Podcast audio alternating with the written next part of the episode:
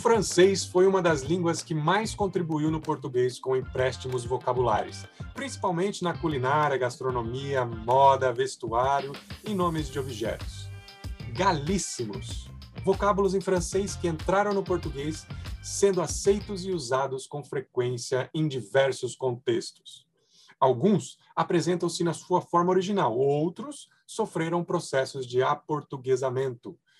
Usamos algumas palavras no dia a dia que são galícios, como baguete, champanhe, abajur, bidê, bijuteria, ateliê, boate e inúmeros outros vocábulos. Estamos começando mais um Dicas de Vestibular. Eu sou o professor Murilo do CPM de Curitiba e para falar um pouco em francês sobre a prova do vestibular da Federal 2020-2021, convidamos o professor Alberto. Bem-vindo, Alberto. Bonjour tout le monde, je m'appelle Alberto, je suis professeur de français et aujourd'hui nous sommes ici pour parler un petit peu de, de la langue française. E aí, gente, tudo bem? Sou Alberto, sou professor de francês, é, estou é, dando as aulas na, no CELEM e para mim é um prazer estar aqui, recebi o convite do Murilo e show de bola. Vamos aí é, tentar ajudá-los nesse, nessa, nessa aventura com relação ao vestibular.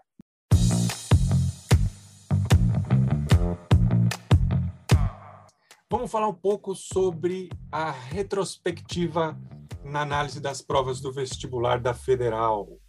Bom, em relação às provas, e algo que é importante é, é perceber a questão forte da interpretação textual, né?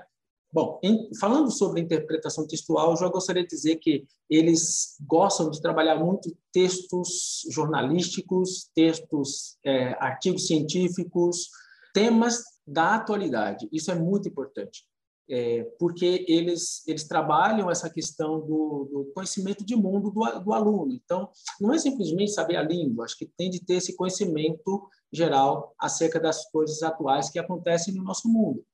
E dentro disso, é, é importante perceber que o processo de análise textual ele é bem semelhante ao do português. Eu creio que diferente de outras línguas, que as estruturas são um pouco mais complexas, diferenciadas do português, a, a estrutura linguística do francês ela, e, a, e a estrutura linguística do português elas são semelhantes. Então, algo que eu percebi, algo que eu vi, é bem aquilo que é pedido nas provas, inclusive de português, que é qual que é a ideia principal do autor, o texto traz qual assunto, ou ele, ele quer dizer o quê, o que, que ele está querendo afirmar com esse texto.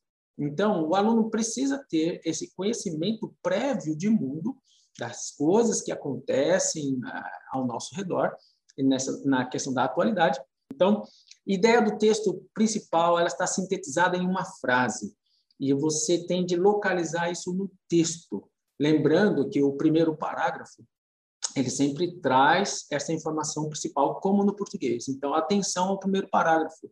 Depois, como eles vão trabalhar a parte da argumentação, pode ser que eles façam, eles tirem frases dos argumentos que não reflete, é, que não refletem essas frases, a ideia principal do texto vai trazer a ideia da argumentação naquele parágrafo, tá? Então muita atenção a esse fato.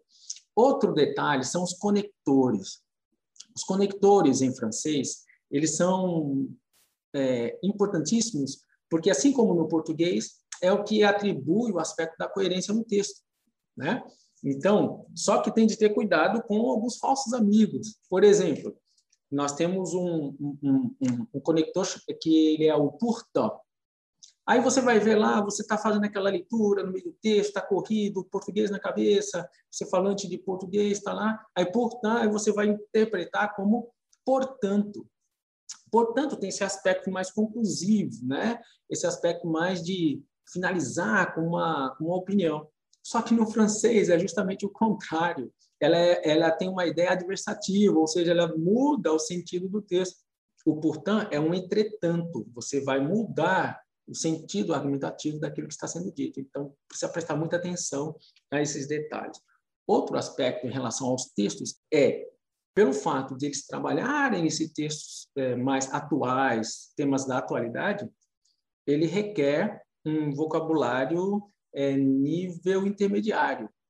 Por isso que eu falo, é preciso ter essa atenção aos temas atuais e tentar é, ter uma noção geral do vocabulário acerca dessas atualidades. Né? Então, eles é, teve uma das provas, uma das últimas provas que eles abordaram é, a questão viking. E a gente vê que na televisão, no Netflix, tem muitos, muitas séries que falam sobre essa trajetória dos vikings e do Thor, é, essa, essas questões meio místicas, deuses, semideuses. E aí você vê, é, é um vocabulário que não é tão acessível assim, mas se você tiver a noção da atualidade, você consegue, opa, eu assisti à série, eu vi, eu, eu lembro isso, e você consegue essa aproximação que o Murilo falou, ela se estabelece de uma forma mais tranquila, mas tem de estar conectado, antenado nas, nas situações que estão acontecendo aí no mundo. Outro aspecto que é importantíssimo é pensar na questão da tradução. Na tradução, eles vão é, identificar realmente a questão dos aspectos gramaticais. Por quê? Porque é na tradução que, que, vai, que vão se estabelecer algumas questões gramaticais. Por exemplo, a questão da, do, do, da restrição. Normalmente, a, a, negação em francês ela se estabelece a partir de duas, dois elementos: o ne, o pas, o ne, o plus, o ne, o jamais, o ne e o, o can e outras coisas. Mas existe uma situação específica no francês que é o ne e o que, que eles vêm junto. E aí o que, que acontece? Junto assim, eles estabelecem uma situação é, frasal. E o que, que acontece? Acontece que esse ne que ele não é uma negação, ele é uma restrição. Quer dizer que ao invés de dizer não, você vai ter a ideia do somente. E eu já vi, eu vi questões lá em duas ou três provas que traz essa ideia do somente, da restrição. Então, normalmente as pessoas já já percebi que o francês é o ne o pas, e beleza, ok, tudo mais, só que daí não tem essa informação do ne que, que é uma restrição e não uma negação. E, e, isso faz totalmente diferença, faz total diferença na questão do quê? Na questão da interpretação, da tradução. Uma coisa é você dizer não, outra coisa é você dizer somente. Então, e eu vi alternativas em que eles trazem esse tipo de situação, tá? Outra situação, outra situação gramatical é, é a questão do pronome on. O pronome on em francês, ele não tem a mesma característica do pronome it em inglês, tá? Porque o it em inglês somente para coisas é, é, é, e ele não tem essa característica pessoal. No francês, o pronome on ele tem essa característica da pessoalidade. Ele é um pronome pessoal, tá? E esse on muitas vezes ele ele constrói uma situação de impessoalidade. Por exemplo, é, fala-se, disse, afirma-se, é, encontra-se, e isso é estabelecido a partir da utilização do pronome on. Quer dizer o quê? Quer dizer que, se você não prestar atenção a esse uso, você vai dizer que esse on significa o agente, que é o que mais o pessoal sabe. O pessoal mais tem contato com o on como o agente, substituindo o nós. Então, é muito importante perceber essa parte que eles vão é, identificar, vão requerer isso de você na questão da, da tradução, esse aspecto gramatical na tradução. E aí eu queria dar algumas dicas. Então, preste atenção nesse pronome on, que você vai, você vai ser mais levado a entendê-lo como é, é, essa partícula é, de indeterminação fala-se, entende-se, constrói-se. Outra coisa, imperativo. Imperativo ele é muito usado nos textos é, que eles trazem para você interpretar. Cuidado com o imperativo, porque o imperativo ele não traz o sujeito, né? E de repente você está procurando lá no meio do texto o sujeito que você não acha, por quê? Porque está sendo usado o imperativo. Preste muita atenção. Outra coisa, inversão. Inversão da posição entre o sujeito e o verbo.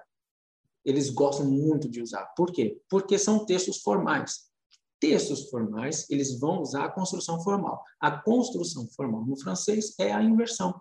Ou seja, quando eles trocam a posição do sujeito, do pronome sujeito com o verbo. E eles fazem essa inversão. De repente você vai olhar, mas eu não achei o sujeito. O que, que está acontecendo aqui? Prestem muita atenção. E outro, outro detalhezinho que eu queria deixar aqui, né, como dica, são os tempos verbais compostos em francês. O pretérito perfeito, que a gente chama de passé composé, sempre vai pedir os auxiliares, o être e o avoir, ou seja, o ser estar e o ter e o haver. E um verbo na sua forma é, do particípio passado. E, então, prestem muita atenção. Quando tiverem essa, quando, quando essa situação ocorrer, você tem ali um, um verbo composto. O verbo composto, neste caso, quando o verbo auxiliar estiver no presente e, o, e tiver um verbo no particípio passado, você sabe que ali você tem um, um pretérito perfeito chamado de passé composé. Do outro jeito, é, serão todos verbos simples. E aí você tem que identificar somente a desinência verbal para você estabelecer, para você definir qual é o tempo verbal. E o passado, ele também precisa ser analisado com muito cuidado no francês, porque ele pode dar uma ideia de distanciamento, de aproximação com o presente, e aí você você pode ficar meio perdido ou perdida para saber, ele está, ele está falando de alguma coisa que é mais relativo a, a, a um aspecto somente histórico ou atual. Somente esses detalhes que eu queria que a gente pudesse perceber na prova de, de, de francês. Professor Alberto, muito obrigado pela sua generosa contribuição. Ficamos todos muito satisfeitos, ótimas dicas. Agradecemos imensamente. Na verdade, eu, eu que agradeço. Para mim é um prazer poder falar da língua francesa e poder contribuir é, com os nossos alunos. Nós todos estamos, todos os professores estamos empenhados em que você tenha um bom desempenho e todos possamos alcançar os nossos objetivos. Um grande abraço a todos, boa sorte e estamos juntos. Encerramos por hoje.